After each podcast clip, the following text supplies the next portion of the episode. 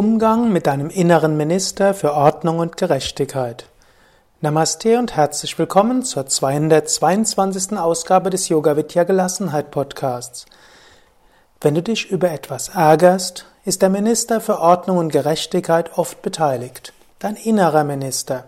Dieser Minister ist dafür zuständig, dass Ordnung herrscht, dass es gerecht zugeht, dass Prinzipien und Regeln eingehalten werden. Je nach persönlicher Ausrichtung kann er sich an politischen Prinzipien, an Ökoprinzipien, an religiöse Prinzipien, spirituelle Prinzipien und so weiter ausrichten. Dieser Minister manifestiert sich gerne als Ärger. Er spricht in der Sprache, du solltest, wie kann man nur?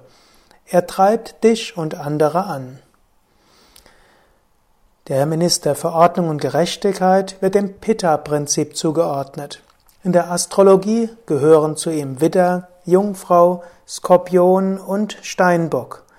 Unter den Erzengeln gehört dort durchaus der Erzengel Michael dazu, auch Gabriel gehört dazu, Uriel und äh, letztlich könnte man auch noch andere Engel ihm zuordnen. Du siehst, er ist also ein sehr machtvoller Minister. Es ist wichtig, diesen Minister zu haben ohne ihn würde in der Gesellschaft Chaos herrschen, vielleicht auch Krieg. Dieser Minister sollte aber nicht der König werden, sonst wirst du zu starr, du verlierst deine Kreativität, du verlierst dich in inneren Kämpfen oder auch in Kämpfen mit anderen, die entweder einen anderen Minister für Ordnung und Gerechtigkeit haben, wenn es ums Prinzip geht, wird es meistens sehr schwierig, oder du gerätst in Streitigkeiten mit mehr spontanen Menschen. Du kannst deinem Minister für Ordnung verschiedene Namen geben, wenn du mit ihm kommunizierst. Du kannst ihn Ordnungsminister nennen, Gerechtigkeitsminister, Justizminister, Polizeiminister.